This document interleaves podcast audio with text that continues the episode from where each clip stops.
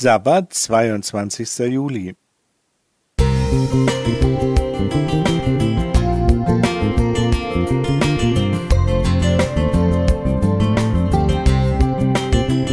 Ein kleiner Lichtblick für den Tag.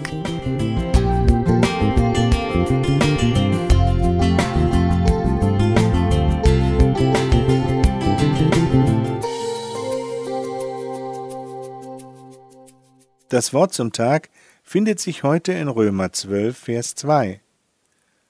Und stellt euch nicht dieser Welt gleich, sondern ändert euch durch Erneuerung eures Sinnes, auf dass ihr prüfen könnt, was Gottes Wille ist, nämlich das Gute und Wohlgefällige und Vollkommene. Wir wohnen nicht mehr wie unsere Großeltern. Unsere Wohnungen sind, gemessen an den ihren, Paläste, ausgestattet mit viel Komfort und Technik.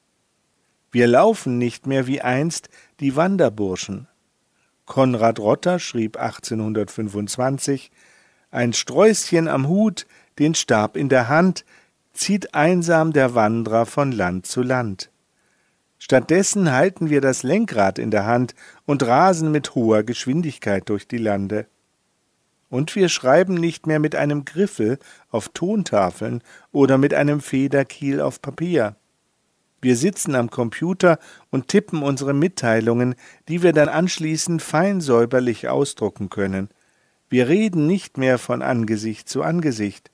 Wir telefonieren oder schicken uns Sprachnachrichten. Der Gesprächspartner kann in einem anderen Erdteil wohnen und dennoch unsere Rede deutlich hören. Unsere Welt hat sich in kurzer Zeit gewaltig verändert.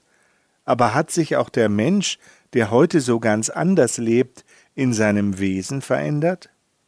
Unser Bibeltext spricht von einer Veränderung des Sinnes.